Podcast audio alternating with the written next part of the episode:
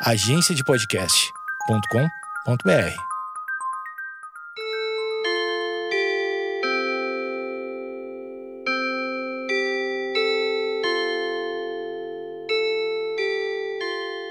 Opa! Vamos com mais um episódio do podcast do. Satisfação, prazer, privilégio, aquelas coisas normais, tradicionais, necessárias numa abertura.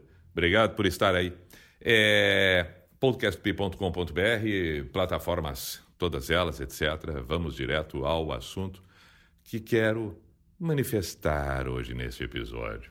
É, tivemos agora recentemente dias o encerramento. O, o primeiro vamos com o, o, o fato em si, o festival, o Rock in Rio, e depois, agora recente então, o encerramento, o encerramento. Olha, o Rock in Rio. É, assisti várias apresentações, várias apresentações, acompanhei várias apresentações. É, vamos lá, Red Hot Chili Peppers, Scorpions, Iron Maiden, é, Nickelback, é, Magic Dragons, Muse, Anitta, é, Pink, enfim, várias, várias, várias, várias apresentações algumas constatações. A primeira delas, a primeira delas que para mim é a mais gritante e a mais interessante. A quantidade de público no Rock in Rio é realmente é estarrecedor. É um evento extraordinário. Segunda constatação, uma grande parte do público interessadíssimo, apaixonado por rock. É? É, quando tanto se fala, em especial no Brasil, que não tem espaço, as rádios praticamente é, todas elas voltadas ou para o sertanejo ou para o funk, e, no entanto, milhares de pessoas, fervorosos fãs, admiradores do rock. Isto é uma, uma constatação, isto é um fato. Isto é um fato e isto é bacana da gente perceber. E, inclusive para colocar um ponto de interrogação, afinal de contas, até quando vamos ter que é, vivenciar esse, esse volume tão grande de música como sertanejo e funk, que eu acredito que tenha que ter seu espaço, porque todas as manifestações artísticas são bem-vindas. Todo estilo musical é bem-vindo, porque gosto é gosto. No entanto, o que me desgosta muito e o que eu acho que desfavorece uma cultura é o fato de, ter, de termos somente um lado da moeda e nada do outro. A diversidade ela é fundamental. Um momento como esse que a gente vive, de diversidade de comportamento, ah, de gênero principalmente, que tanto se debate e se acredita, obviamente, que é o correto, por que não na música também, que é uma manifestação artística? E que é para ampliar a mente, a cabeça, a percepção, os pensamentos. Então é necessário, e o Rock in Rio nos traz exatamente esta comprovação, o fato.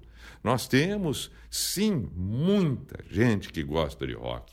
Nós temos muita gente que gosta de um pop voltado e aproximando do rock.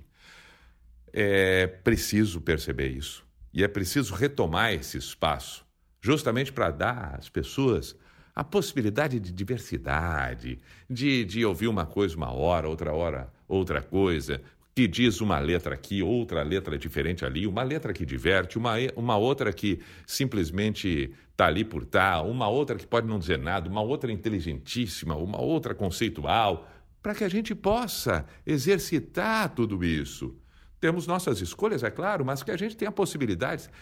Quando eu digo isso, é no sentido da proposta, da oferta, porque temos a consciência que cada vez mais cada um de nós pode ir em busca do que quer. Bom, vou aproveitar, porque depois também quero falar isso de ir em busca do que quer, para apenas dar uma sequência maior de alguns detalhes do Rock in Rio.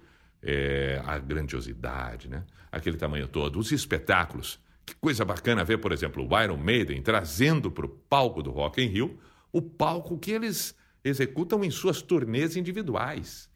Uh, na sua turnê individual, melhor assim, porque. Mas enfim, você tem outros, outras bandas tocando junto, mas é o, o Iron Maiden em seu show, a sua turnê. A Pink passa no palco do Rock in Rio, se apresenta no Rock in Rio com sua, com seu espetáculo da turnê. Isso é realmente grandioso. Um grande evento desse porte, normalmente até um tempo atrás, colocava um palco e nesse palco os artistas se adequavam e faziam desse palco seu próprio universo, mundo e apresentavam suas músicas, sua arte e tal. Agora já existe uma adequação e uma tecnologia, um mecanismo possível de apresentar tudo isso sem uma demora que acabe cansando o espectador, o público e etc. Além das possibilidades de vários palcos. Falando em vários palcos, uma outra peculiaridade, por exemplo, King Crimson, que é uma banda conceitual, histórica, lendária, fundamental no cenário do rock. Um rock progressivo diferente. Claro que no Rock in Rio, um, um, um evento que é destinado muito mais a um público jovem, não mobilizou milhares de pessoas, tal qual outros artistas, como Pink, como Anitta, etc.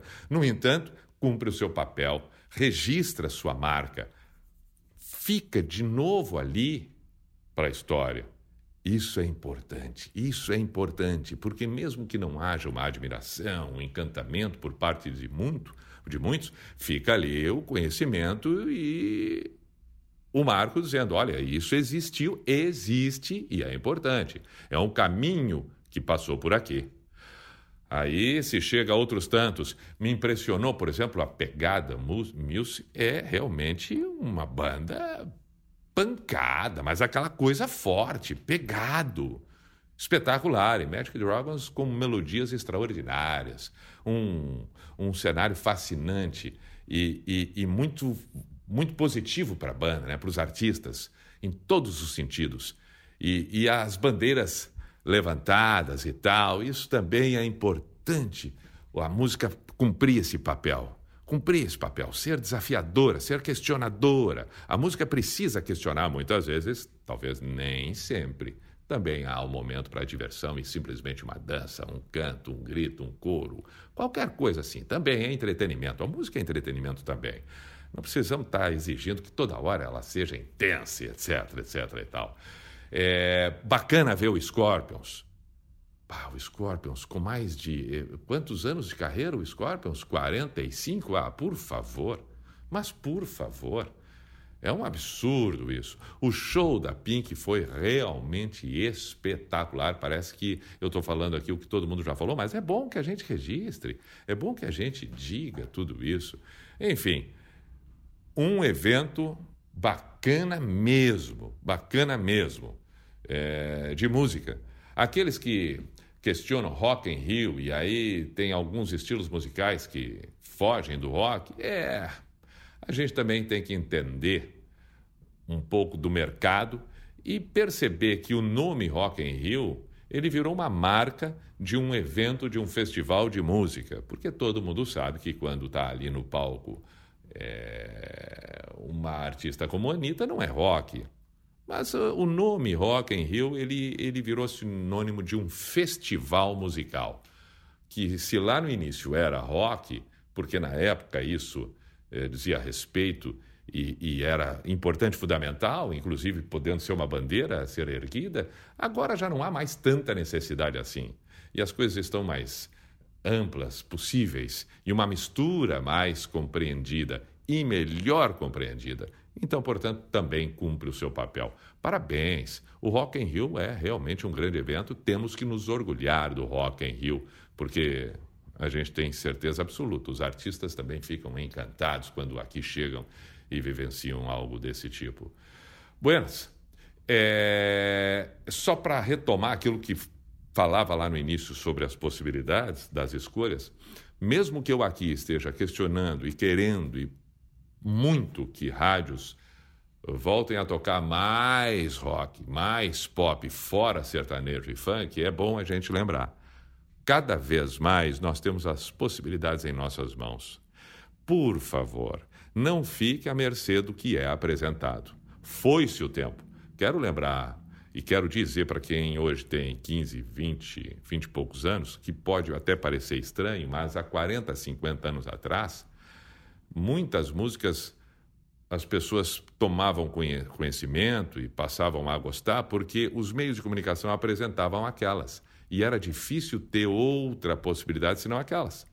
E, inclusive, as rádios lá na década de 70 e 80 tinham as famosas músicas de trabalho, coisa que ainda hoje tem, mas não tanto assim, onde as gravadoras que mantinham os artistas no seu poder, distribuíam para as rádios e diziam: toca essa música da banda tal, essa música. E, e é claro, para quem que queria na época ouvir música, o rádio era o grande meio, a televisão, quando eles apareciam.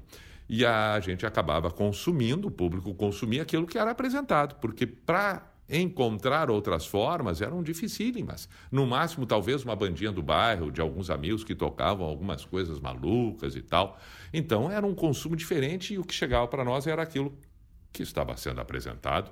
Hoje, hoje nós temos autonomia, nós podemos buscar aquilo que a gente vai acabar se identificando. Talvez nem a gente saiba e nós não precisamos mais estar à mercê daquilo que é dito para nós, aquilo que dizem que temos que gostar. Se nós hoje queremos gostar de uma banda que está lá numa cidade do interior de tal estado que não toca em rádio nenhuma, que não aparece em canal de TV algum, não importa. O que importa é que aquilo que eles estão fazendo lá, aquela música que eles estão tocando lá, aquela letra que eles estão cantando lá, aquela melodia que eles estão manifestando lá, toca na nossa alma, no nosso pensamento, eh, nos identificamos, a sensação é essa.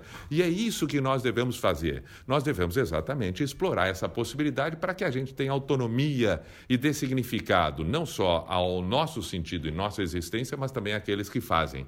Vá em busca, não fique à mercê do que dizem por aí. Por favor, por favor, pensar, pensar, o exercício de pensar. Precisamos aprender a pensar e desenvolver isso também com a música, também com artistas os quais nós vamos decidir e nós vamos escolher.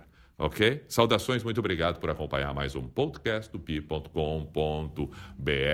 e todas as plataformas espalhadas. Faça sua inscrição, seu nome, bababá, biriri, bororó. Ok? Aí está.